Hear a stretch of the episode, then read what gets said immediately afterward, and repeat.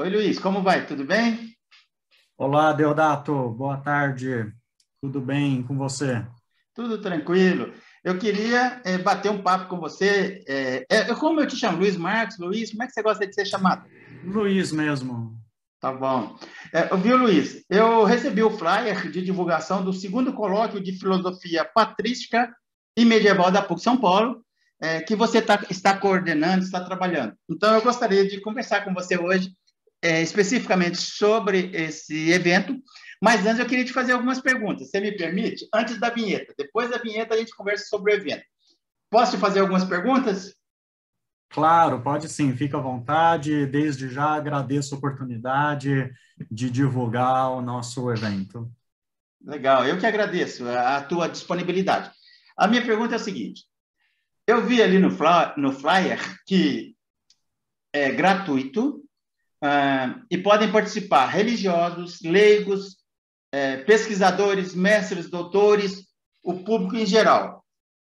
Está bem claro e é assim que é. A minha pergunta para você é uma casca de banana. Você está convidando também os pesquisadores é, da filosofia contemporânea que geralmente tem algum, alguns têm uma certa ressalva com relação a, a, esse período da filosofia, né? E aí eu gosto de, de colocar do ano 300, 353. Teve um cara aí que eu gosto muito que nasceu em 353, morreu em 430 foi longevo para a época, até ali o século XV.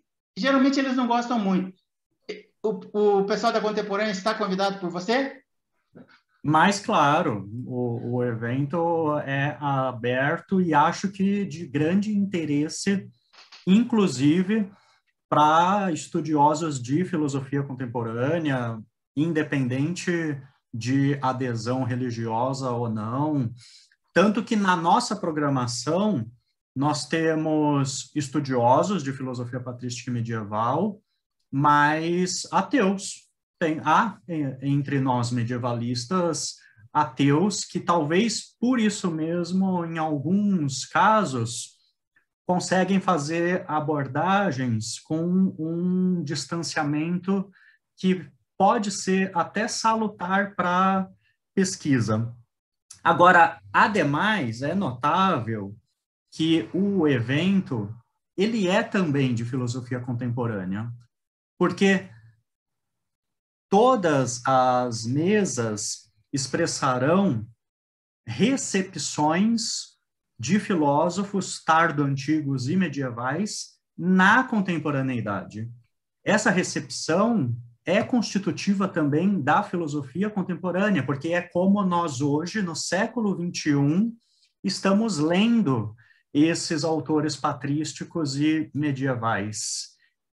Essa recepção, obviamente, não é a recepção que houve 200 anos atrás, nem 500 anos atrás, é uma recepção muito nossa, a rigor contemporânea.